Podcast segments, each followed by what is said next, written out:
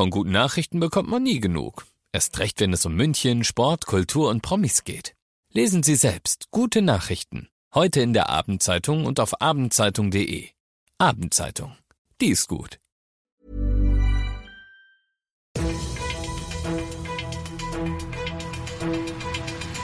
95 5 Charivari, das München Briefing, Münchens erster Nachrichtenpodcast. Mit Alexander Eisenreich und diesen Themen. Das Münchner Luisengymnasium ist heute geräumt worden und am Hauptbahnhof ist ein Dieb mit 3,5 Promille Alkohol im Blut geschnappt worden. Herzlich willkommen zu einer neuen Ausgabe. Dieser Nachrichtenpodcast informiert euch täglich zum Feierabend in fünf Minuten über alles, was ihr aus München wissen müsst. Das München Briefing gibt es jederzeit als Podcast und jetzt um 17 und um 18 Uhr im Radio. Viele Kinder haben sich gefreut, dass endlich wieder die Schule losgegangen ist, vielleicht nicht unbedingt aufs Lernen, aber darauf mal wieder die Freunde aus der Klasse zu treffen. Diese Stimmung wurde allen Beteiligten am Luisengymnasium kräftig vermiest. Der Grund, gestern und heute wurden Drohbotschaften im Gebäude entdeckt. Charivari München Reporter Oliver Luxemburger, was war denn der Inhalt dieser Nachrichten? Ja, auf einer Tafel in einem Klassenzimmer stand gestern der erste Drohsatz, der war wirklich echt schlimm, nämlich wir hassen alle Lehrer, die gehören alle vergast, so wie die Juden. Also ganz fürchterlich, deshalb wurde auch gleich die Polizei eingeschaltet. Heute wurden dann weitere derartige Drohnachrichten gefunden. Hm, die Polizei hat ja dann Spuren gesichert und auch die Schulleitung hat dann heute sehr entschlossen reagiert. Richtig, die Eltern, die wurden aufgefordert, ihre Kinder heute abzuholen. Man muss jetzt wohl erstmal die Lage sondieren. Eins ist klar, es handelt sich hier um eine Straftat. Es geht genauer gesagt um Volksverhetzung. Deshalb hat die Polizei bereits Anzeige erstattet. Der oder die Verfasser der Drohbotschaften werden gesucht.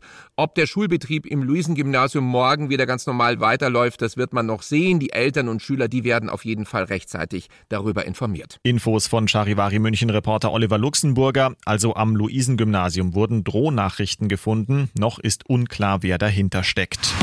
Vor drei Wochen ist am Münchner Hauptbahnhof ein Pole dabei erwischt worden, wie er sturzbetrunken versucht hat, im FC Bayern Fanshop ein T-Shirt zu klauen. Jetzt ist derselbe Mann am selben Tatort mit demselben Vorhaben erneut in Erscheinung getreten und auch dieses Mal ist er der Polizei in die Arme gelaufen und auch dieses Mal hatte er schon gut einen Sitzen, um genau zu sein knapp 3,5 Promille.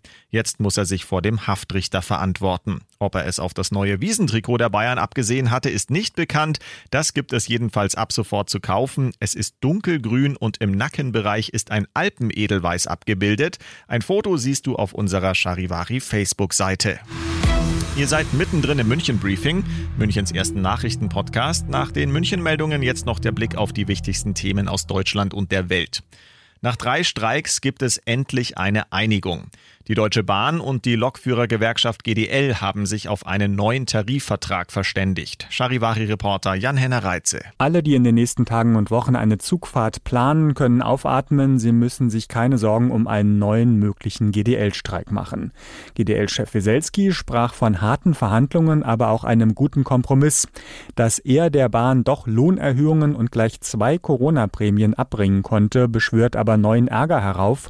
Die andere Bahngewerkschaft EVG BVG, die sich eigentlich im vergangenen Jahr schon mit der Bahn geeinigt hatte, will jetzt nachverhandeln. Schlimmstenfalls kann das wieder zu neuen Streiks führen. Zum jüdischen Feiertag Yom Kippur hat die Gefahr eines Angriffs auf die Synagoge in Hagen bestanden. Das hat der nordrhein-westfälische Innenminister Herbert Reul bestätigt. Nach dem Polizeieinsatz wurden vier Verdächtige festgenommen. Charivari-Reporterin Tine Klimach. Nach Angaben der Polizei ist unter den Festgenommenen auch ein Jugendlicher. Der 16-jährige Syrer soll einen Sprengstoffanschlag vorbereitet haben. Das melden mehrere Medien. Das konnte verhindert werden, weil es einen Tipp von einem ausländischen Geheimdienst gegeben haben soll. Schon gestern Nachmittag war die Synagoge Synagoge abgeriegelt worden. Ein geplanter Gottesdienst wurde abgesagt.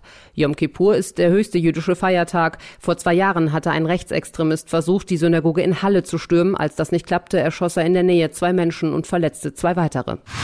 Und das noch zum Schluss. Die Partyreihe München tanzt wieder am Maximiliansplatz geht noch bis zum 25. September weiter. Die Stadt München hat den Veranstaltern die Genehmigung verlängert. Damit gibt es auch nächste Woche von Donnerstag bis Samstag Open Air Clubnächte mit 3G-Zugang, aber ohne Masken und Abstand. Ich bin Alexander Eisenreich, tanze jetzt ab in den Urlaub und wünsche euch einen erholsamen Feierabend. 95 5 Charivari, das München Briefing. Diesen Podcast jetzt abonnieren bei Spotify, iTunes, Alexa und charivari.de. Für das tägliche München Update zum Feierabend. Ohne Stress, jeden Tag auf euer Handy.